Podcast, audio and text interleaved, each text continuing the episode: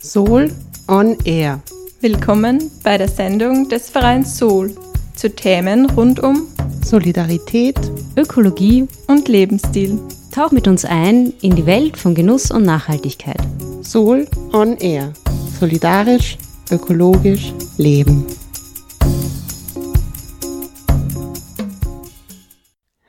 Herzlich willkommen bei der 25. Sendung Soul on Air im Freien Radio Freistadt. Diese Sendung wird vom Verein Soul Menschen für Solidarität, Ökologie und Lebensstil gestaltet. Heute am Mikrofon sind Julia Hochrenner und Kim Eigner. Und für alle, die zum ersten Mal diese Sendung hören, wir beschäftigen uns mit Themen rund um einen solidarischen und ökologischen Lebensstil und gesellschaftlichen Wandel. In der heutigen Sendung hört ihr einen Beitrag vom Soul Symposium. Das Soul Symposium hat am 10. und 11. Juni in Wien stattgefunden und der Titel war Wachstum im Wandel, Wirtschaft anders denken. Neben sehr unterschiedlichen über 16 Arbeitskreisen und einer sehr spannenden Podiumsdiskussion gab es auch vier super interessante Inputs und ja, Beiträge der ersten beiden Referentinnen, Hans Holzinger und Sigrid Stagel, könnt ihr in den Sendungen 23 und 24 nachhören. Und heute haben wir für euch einen Zusammenschnitt des dritten Vortrags am zweiten Tag von Alexander Beer. Der Titel war Globale Solidarität, wie wir die imperiale Lebensweise überwinden. Alexander Beer ist Politikwissenschaftler, Journalist und Aktivist. Und neben der Lehrtätigkeit an Universitäten, an Schulen und bei Gewerkschaften engagiert er sich unter anderem im Netzwerk Afrik Europe Interact und ist Mitglied im Kollektiv Mühlen Nikic. Wir wünschen euch einen spannenden Vortrag.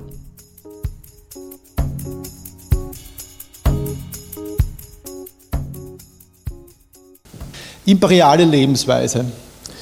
Viele von euch kennen bestimmt das 2017 erschienene Buch von Ulrich Brand und Markus Wissen. Ich rufe es ganz kurz in Erinnerung. Die imperiale Lebensweise bedeutet, dass die meisten Menschen im globalen Norden, also in den reichen westlichen Industrieländern, sowie eine wachsende Zahl an Menschen in den sogenannten Schwellenländern strukturell auf Kosten des größten Teils der Menschheit leben und der Umwelt und des Klimas. Das zeichnet die imperiale Lebensweise aus. Um die imperiale Lebensweise zu stabilisieren, werden also systematisch Menschenrechte verletzt. Bauern und Bäuerinnen, indigene Gruppen werden von ihrem Land vertrieben und das äh, Klima wird weiter zerstört. Und all das, das ist ganz wichtig, das passiert ja nicht zufällig, sondern das ist ein Strukturmerkmal von unserem Wirtschaftssystem. Das ist also nicht allein der Habgier und Machtbesessenheit der herrschenden Eliten zuzuschreiben, sondern es ist ein Strukturmerkmal des Kapitalismus. Das hat auch schon Karl Marx im ersten Band vom Kapital herausgearbeitet. Ganz bekanntes Zitat, viele kennen es bestimmt. Die kapitalistische Produktionsweise entwickelt nur die Technik und Kombination des gesellschaftlichen Produktionsprozesses, indem sie zugleich die Springquellen, die Springquellen allen Reichtums untergräbt, die Erde und den Arbeiter, die Arbeiterin. Das ist jetzt natürlich nicht vom Himmel gefallen, sondern das ist das Produkt von äh, sozialen Auseinandersetzungen im 19. und 20. Jahrhundert, die also sehr lange gedauert haben. Die Forderungen der organisierten Arbeiterinnenklasse in Europa, in den USA, nach äh, Lohnerhöhungen und halbwegs erträglichen Arbeitsbedingungen, denen musste nachgegeben werden. Also die furchtbaren Arbeitsbedingungen, wie sie noch Friedrich Engels beschrieben hat in seiner berühmten Broschüre, die ihr bestimmt kennt, die Lage der englischen Arbeiterklasse, der Manchester-Kapitalismus.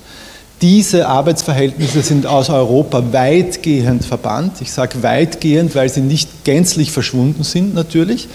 Es gibt sehr beunruhigende Tendenzen der Wiederkehr dieser Manchester-Kapitalismus-Arbeitsbedingungen, zum Beispiel eben in der industriellen Landwirtschaft, auf den Feldern der industriellen Landwirtschaft. Ich werde dann später noch genauer darauf eingehen. Aber sie sind weitgehend aus Europa verbannt, aus den Industrieländern. Aber sie sind natürlich nicht gänzlich verschwunden, sondern sie sind ausgelagert worden in den globalen Süden. Stefan Lessenich bezeichnet das, nennt das die Externalisierungsgesellschaft. Also wir haben die negativen Konsequenzen unserer Wirtschaftsweise einfach ausgelagert. Antonio Gramsci, auf den sich Ulrich Brandt und Markus Wissen in ihren Arbeiten sehr stark beziehen, der siedelt diese äh, Entstehung der hegemonialen Herrschaft in Europa, wie das nennt, circa mit dem Jahr 1870 an. Und zu diesem Zeitpunkt, äh, sagt er, ist festzustellen, das organisierte Eindringen der Massen in die Politik. Organisiertes Eindringen der Massen in die Politik, das heißt, die Gewerkschaftsverbände, die großen sozialdemokratischen Parteien, die wir heute kennen, haben sich damals äh, gebildet. Und das ist die historische Voraussetzung gewesen für die, ähm, äh, für, dafür, dass, was wir heute sehen. Die, diese Situation der imperialen Lebensweise. Aber die Voraussetzung dafür, dass diese Zugeständnisse gemacht werden konnten an das europäische Proletariat, das war die äh, Generierung von Extraprofiten aus den Kolonien. Also dieses Eindringen der Massen in die Politik, wie das Antonio Gramsci bezeichnet, 1870er, 1880er Jahre, fällt zusammen mit der Hochzeit des europäischen Imperialismus. Ganz wichtiges Datum, 1885, 86, die in Berlin stattfindende sogenannte Kongo-Konferenz, die Afrika-Konferenz. Zu dem Zeitpunkt haben sich die europäischen Kolonialmächte den afrikanischen Kontinent praktisch wie einen Kuchen untereinander aufgeteilt. Ich gehe dann später noch darauf ein bei unseren Aktivitäten mit dem Netzwerk Afrika-Europe Interact. Nach dem Zweiten Weltkrieg wurde natürlich diese imperiale Lebensweise noch ein, auf ein ganz neues Niveau gehoben, wurde noch intensiviert. Autos, ein Eigenheim mit Fernseher, Kühlschrank, Waschmaschine, Flugreisen, Obst und Gemüse zu jeder Jahreszeit, das kam dann später in den 80er Jahren noch dazu. Also das, all das ist für uns heute Selbstverständlichkeit. Und mit dieser fordistischen Entwicklungsweise, wie wir das nennen, die fordistische Entwicklungsweise, da wurde also ein nicht verallgemeinerbarer Konsumkapitalismus geschaffen. Wir leben heute so, als ob wir zwei, drei, vier ähm, Welten, Erden zur Verfügung hätten. Und das ist natürlich auch etwas, was ihr alle wisst und was jedes Kind weiß, das auf die Klimademonstrationen geht. Eigentlich würden jedem Menschen auf der Erde zwei Tonnen höchstens CO2 Verbrauch pro Kopf zur Verfügung stehen. Aber in Europa, in den Ländern, in denen wir eben leben, ist der CO2-Verbrauch pro Kopf ja um ein Vielfaches höher. Auch die Linke hat sich eben hier äh, strukturell beteiligt, systematisch. Man könnte sagen, eine Art Beefsteak-Sozialismus hat sich etabliert. Deswegen haben wir eben jetzt zu kämpfen mit diesen äh, Auswirkungen, Konsequenzen im Norden von Wien. Der Kampf gegen die äh, Lobau-Autobahn und gegen die Stadtautobahn, der auch in meinem Vortrag noch einen wichtigen Platz einnehmen wird. Das ist ein ganz wichtiger paradigmatischer Kampf gegen die Klimakrise und für Klimagerechtigkeit.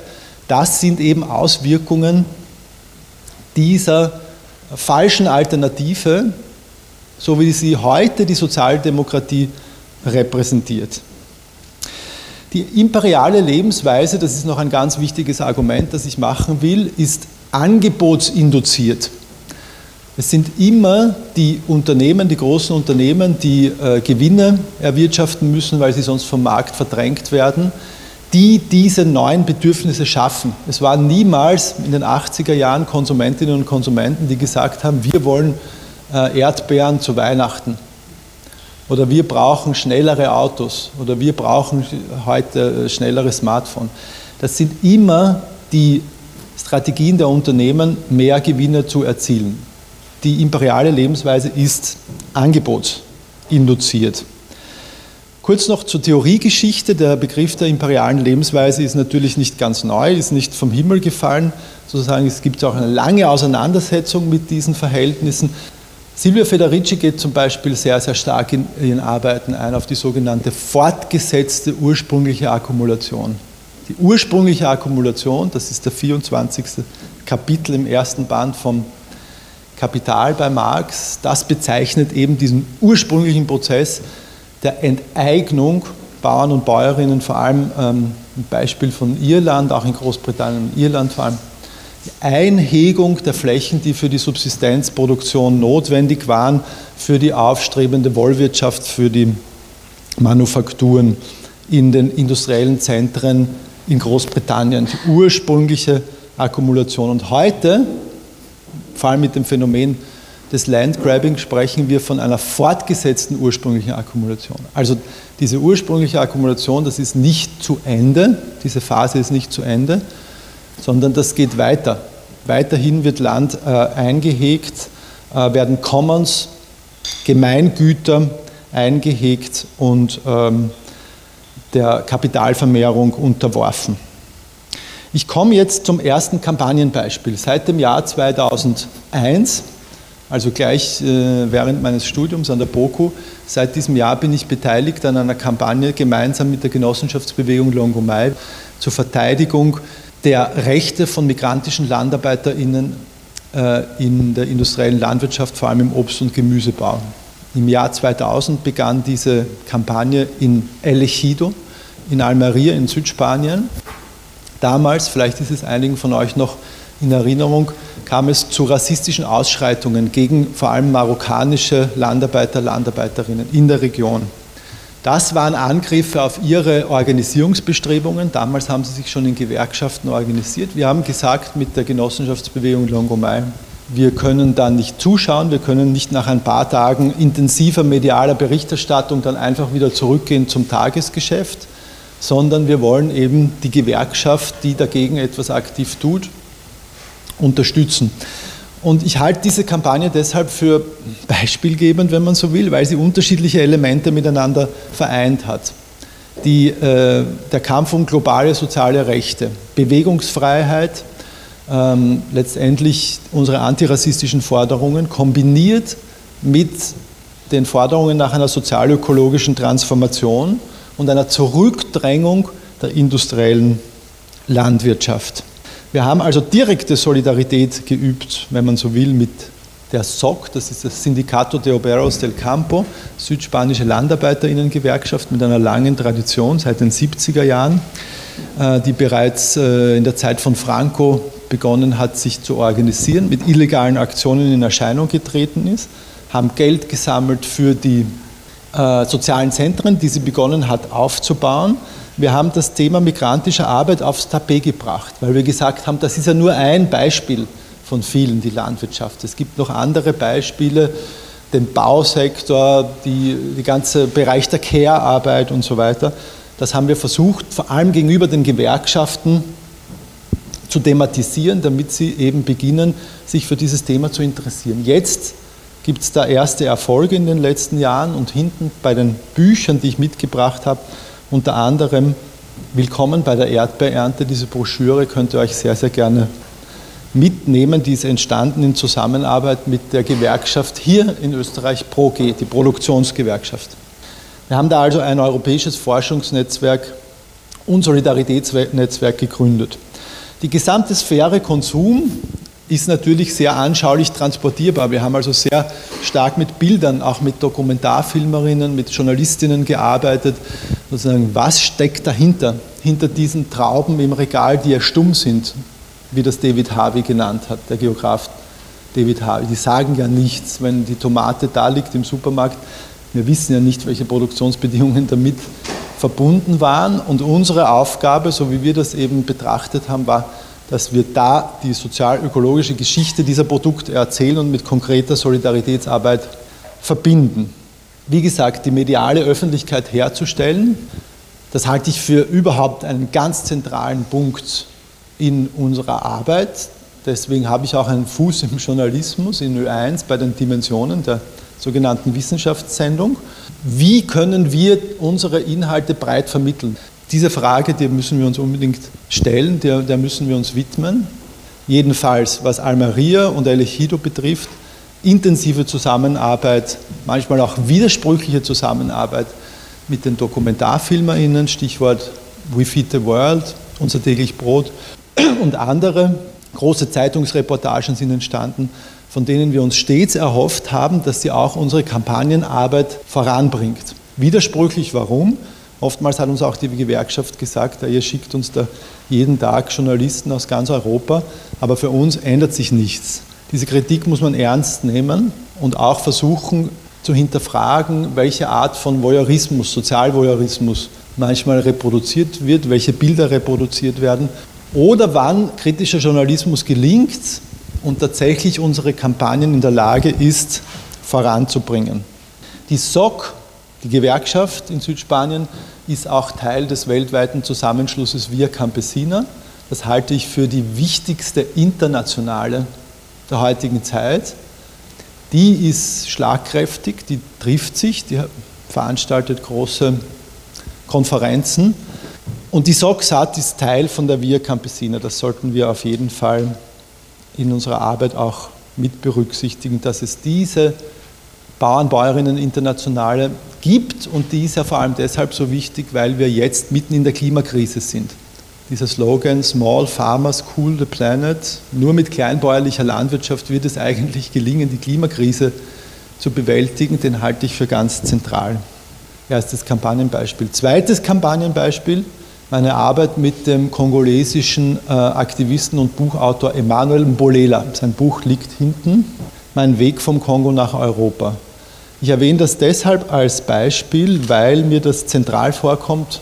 Erstens wegen dem Kongo. Der Kongo, Demokratische Republik Kongo, ist nicht irgendein Land. Das ist paradigmatisch für die Ausbeutungsverhältnisse, für die Stabilisierung der imperialen Lebensweise. Ein Land, das äh, fünfmal so groß ist wie Deutschland, viermal so groß wie Frankreich, eben im Zentrum der Interessen stand, 1885 bei der in Berlin stattfindenden sogenannten Kongo-Konferenz. König Leopold II. hat also schier unglaubliche Verbrechen begangen während der Zeit, der direkten Zugriff hatte auf den Kongo. Ganz kurzer geschichtlicher Abriss. Das Unabhängigkeitsdatum vom Kongo, 30. Juni 1960, ist ja verbunden untrennbar mit dem Namen Patrice Lumumba. Das ist der Freiheitsheld vom Kongo. Dreiviertel Jahr später wird er ermordet mit Zutun, nicht nur mit Zutun, sondern unter der Ägide organisiert von belgischen Militärs, vom US-amerikanischen äh, Geheimdienst und auf ihn folgt der Langzeitdiktator Mobutu, der bis in die 90er Jahre regiert und dann kommt Kabila und jetzt haben wir eine sehr komplexe Situation des Wandels, aber vieles ist gleich geblieben. Mit einem Wort, der Kongo steht paradigmatisch für die Stabilisierung der imperialen Lebensweise und für die Ausbeutung im globalen Süden. Emmanuel Mbolela stammt aus Bujimai, das ist eine Stadt, die kaum jemand kennt, im zentralen Kongo, äh, in der Provinz Kasai.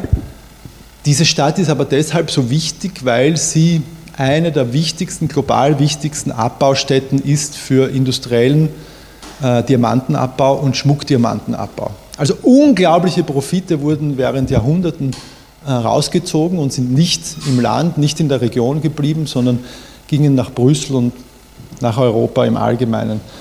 Äh, und Emmanuel Bolela ist Widerstandskämpfer gewesen im Kongo, jetzt im Exil in Europa, musste im Zuge einer Demonstration, die er organisiert hat, als äh, Studierendenanführer im Jahr 2002 fliehen durch den afrikanischen Kontinent bis nach Marokko, hat dort in Marokko die erste Organisation gegründet von flüchtenden Migranten, Migrantinnen in Marokko.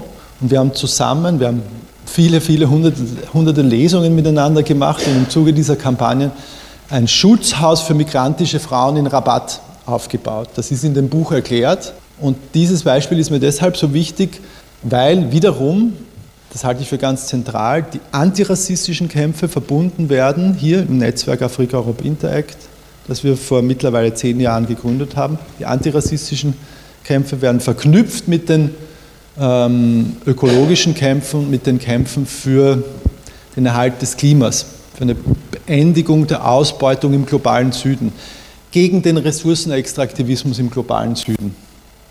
Ich gehe da jetzt relativ schnell durch, weil wir nicht so viel Zeit haben. Zwei Begriffe noch, die ich einführen möchte, wie bereits angekündigt, den Begriff Degrowth und Postextraktivismus. Wachstumskritik, das ist ja praktisch auch in den zentralen Gedanken von euch als Soul-Bewegung drinnen. Das ist natürlich ganz, ganz zentral. Und wenn Ulrich Brandt darüber schreibt, rekurriert er vor allem auf Beispiele auf dem lateinamerikanischen Kontinent. Also weder die neoklassische Austeritätspolitik, unter der wir seit Beginn des Neoliberalismus ja hier leiden, noch die keynesianische Politik von Nachfrage und Umverteilung, die also auch darauf angewiesen ist, dass der Wettbewerbs- und Wachstumsmotor also ständig läuft, sind geeignet, die Vielfachkrise zu bewältigen. Das ist ganz wichtig. Das müssen wir eben auch jeden Tag der Sozialdemokratie sagen, gerade angesichts dieses paradigmatischen Kampfes rund um Lobauautobahn und Stadtautobahn, dass dieses Modell nicht zukunftsfähig ist. Wenn die Sozialdemokratie überleben will, dann muss sie sich unbedingt abwenden von diesem Pfad. Also es ist absolut notwendig, dass bestimmte Wirtschaftszweige schrumpfen. Dazu gehört natürlich der Automobilverkehr inklusive der Elektromobilität. Das wird sich auch nicht ausgehen, dass wir sozusagen nur die ähm, Verkehrswende in Richtung Mobilitätswende denken, sondern es braucht eine umfassende Mobilitätswende. Die Containerfracht, die Fleischproduktion muss radikal zurück, zurückgehen, der Flugverkehr selbstverständlich und natürlich Verstromung von Kohle, ganz gar keine Frage. Sofort raus aus der Kohle, die bestehenden fossilen Energieträger unter der Erde belassen. Das ist eben auch das zentrale Anliegen von Postextraktivismus, was Lateinamerika betrifft. Ich habe es eben schon gesagt, äh, bei Ulrich Brandt, nicht nur die neoliberalen Regierungen, sondern auch die linken Regierungen in Lateinamerika haben diesen Pfad des Extraktivismus in den letzten beiden Jahrzehnten intensiviert. Und das ist mit groben Problemen einhergegangen. Man hat sich den unberechenbaren Schwankungen des Weltmarkts ausgesetzt. Und selbstverständlich ist die Umwelt ruiniert worden. Dieser sogenannte Fortschritt ist auf Kosten gegangen der indigenen Gemeinschaften, der Bauern und Bäuerinnen. Ulrich Brandt hat ja hier ein Buch veröffentlicht, gemeinsam mit Alberto Acosta, der der Präsident der verfassungsgebenden Versammlung von Ecuador war und der ganz maßgeblich den Begriff des Buen Vivir, des guten Lebens, mitgeprägt hat. Und in diesem Buch, Radikale Alternativen heißt es, berichtet er eben über diese widersprüchlichen Erfahrungen in einer linken Regierung in Lateinamerika. Frustrierende Erfahrung, muss man auch dazu sagen. Also diese Aufgabe bleibt äh, uneingelöst, wenn man so will. Da müssen wir weiterhin präzise darüber nachdenken, wie wir vor allem fortschrittliche Regierungen, Sozialdemokratie sozusagen als, als, als eine Art und Weise Politik zu denken, davon wegbringen können in Richtung Wirtschaftswachstum, Extraktivismus und dadurch weiter die Klimakrise vorantreibend hier in diese Richtung zu gehen. Jetzt zur Strategiedebatte. Alle von uns denken natürlich tagtäglich darüber nach, ja, wie kriegen wir das jetzt in den Griff und auf welcher Ebene müssen wir eigentlich äh, agieren. Ich würde die These in den Raum stellen, dass wir unterschiedliche Strategien miteinander kombinieren würden. Ich würde das nennen, eine solidarische Arbeitsteilung muss greifen. Es ist ganz wichtig, dass wir in den Basisbewegungen präsent sind, dass wir diese stärken. Und wir befinden uns ja jetzt noch immer in einem total spannenden, hochwichtigen Kampf, wie gesagt, um die Lobau. Das sind die Basisbewegungen, die im Moment den Takt vorgeben. Isoliert betrachtet haben soziale Bewegungen natürlich das Problem, dass sie den Druck, den sie aufbauen, nicht über unbegrenzte Zeit aufrechterhalten können. Nach mehreren Jahren ermüden die Individuen an ihr. Man kann nicht über viele Jahre oder selten nur über viele Jahre eine Besetzung aufrechterhalten. Irgendwann ermüden die Individuen und die Gruppen und die Repression schlägt zu. Das heißt, wir müssen in der Lage sein, unsere Forderungen auf die eine oder andere Art und Weise in ein institutionelles Gefüge zu gießen. Das muss uns gelingen. Und da kommt der Begriff der solidarischen Arbeitsteilung ins Spiel. Das heißt, wir müssen uns auch Gedanken machen, wie wir äh, unsere Forderungen in die Institutionen einschreiben könnten. Und da möchte ich ein Beispiel bringen, und zwar der Kampf um ein Lieferkettengesetz. Um, um Lieferkettengesetz, der läuft seit einigen Jahren in verschiedenen Ländern sehr intensiv. Wie ihr wisst, in Deutschland gibt es einen Entwurf auf, auf europäischer Ebene, UN-Ebene. All das ist sehr, sehr lückenhaft und mangelhaft und wir sind überhaupt nicht zufrieden. Aber das ist letztendlich die Richtung, in die wir gehen müssen. Wir müssen es schaffen, unsere Forderungen nach einer sozialökologischen Transformation zu übersetzen in bindende Regeln und Regelungen, sonst wird der Druck wieder verpuffen. Natürlich geht es auch darum, dass wir hier und jetzt Alternativen aufbauen. Der Zukunftshof gehört dazu. Diese Widerstandsinseln, die müssen wir weiterhin auf- und ausbauen. Wir müssen natürlich auch unser eigenes Leben nicht nur individuell, kollektiv ändern, anders leben, uns in Genossenschaften organisieren, in Kommunen organisieren, Food Coops aufbauen. All diese Dinge, die eben Sol seit so vieler, äh, so langer Zeit macht und so äh, mutig hier vorangeht. Das bringt eben auch mit sich Degrowth, Wachstumskritik. Das darf ja kein Label werden für eine äh, privilegierte und minoritäre Öko-Elite, wenn man so will, sondern wir müssen da alle mitnehmen. Wir dürfen nicht Rot gegen Grün ausspielen. Wir müssen konsequent auch in, unserem, in den Diskursen, in unserer medialen Arbeit transportieren, dass Rot gegen Grün, wenn man das so will, nicht parteipolitisch Rot gegen Grün, also die sozialen Forderungen, nicht gegen die ökologischen Forderungen ausgespielt werden dürfen. Klimagerechtigkeit ist ja deswegen das zentrale Stichwort. Noch ein allerletztes Schlagwort, zivilgesellschaftlicher Widerstand gegen den Neubau von Flughäfen, gegen Kohleabbau, industrielle Landwirtschaft, ziviler Ungehorsam, ziviler Ungehorsam und friedliche Sabotage. Vielleicht äh, haben einige von euch die Diskussion im Fernsehen, ich glaube Puls 24, mitverfolgt zwischen Florian Klenk und Lena Schilling. Wie weit dürfen die sozialen Bewegungen gehen bei ihren Akten der Sabotage, friedliche Sabotage ziviler Ungehorsam? Wie weit darf das gehen? Aber ich würde sagen, argumentieren ganz stark, dass wir Akte des gewaltfreien zivilen Ungehorsams und der friedlichen Sabotage massenhaft aufbauen müssen, dass das eine ganz zentrale Aufgabe ist unserer Bewegungen, sei es beim Bau von Straßen, Autobahnen, Flughäfen, bei der Verschiffung von Kohle, bei den äh, Kohleabbaustätten, bei äh, Mastbetrieben der industriellen Landwirtschaft. Dort müssen wir mit massenhaften Aktionen des zivilen Ungehorsams intervenieren, blockieren, Sabotage üben. Nicht isoliert, sondern immer darauf achten, dass wir das gewinnend kommunizieren, Medienarbeit an das Gros der Bevölkerung, sodass wir die Zustimmung nicht verlieren. Niemand darf zu Schaden kommen, niemand darf verletzt werden. Aber diese Aktionen des massenhaften zivilen Ungehorsams und der Sabotage, die Schrauben raus, dass mit Material, aber keine Personen äh, zu Schaden kommen, das halte ich für eine ganz wichtige Strategie in den kommenden Jahren und Jahrzehnten. Sonst, so meine These, wird uns äh, der Umschwung, der Wandel nicht gelingen. Letztes Wort, Schlusswort, damit schließen auch Ulrich Brandt und Markus Wissen in ihrem Buch Walter Benjamin. Revolutionen, sagen sie, sind vielleicht nicht, wie Marx das einst formuliert hat, die Lokomotive der Weltgeschichten, einige kennen das. Revolutionen sind nicht die Lokomotiven der Weltgeschichte, sondern vielmehr der Griff des in diesem Zug reisenden Menschheitsgeschlechts nach der Notbremse. Das ist das Zitat, das ich zum Schluss äh, bringen will, denn ein weiter so ist angesichts der sozialökologischen Krise auf keinen Fall möglich. Danke vielmals für die Aufmerksamkeit. Danke.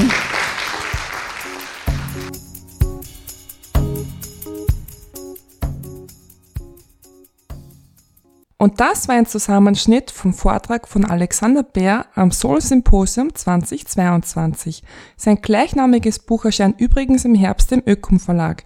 Den Beitrag in voller Länge sowie alle weiteren Beiträge könnt ihr kostenlos auf unserer Website nachhören unter www.nachhaltig.at slash Symposium 2022. Dort findet ihr auch den Nachbericht zum Symposium mit Fachartikel aller Vortragenden. Und damit sind wir schon am Ende der Sendung.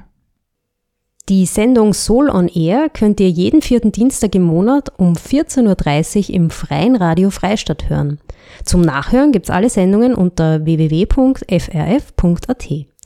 Falls ihr Fragen zur Sendung habt oder uns Rückmeldungen geben wollt, schreibt uns gerne ein E-Mail an programm.frf.at. Mehr zum Verein Soul und unseren Projekten findet ihr auf www.nachhaltig.at. Wir freuen uns, wenn ihr beim nächsten Mal wieder mit dabei seid. Es verabschieden sich Jule Hochreiner und Kim Eigner. Tschüss. Ciao.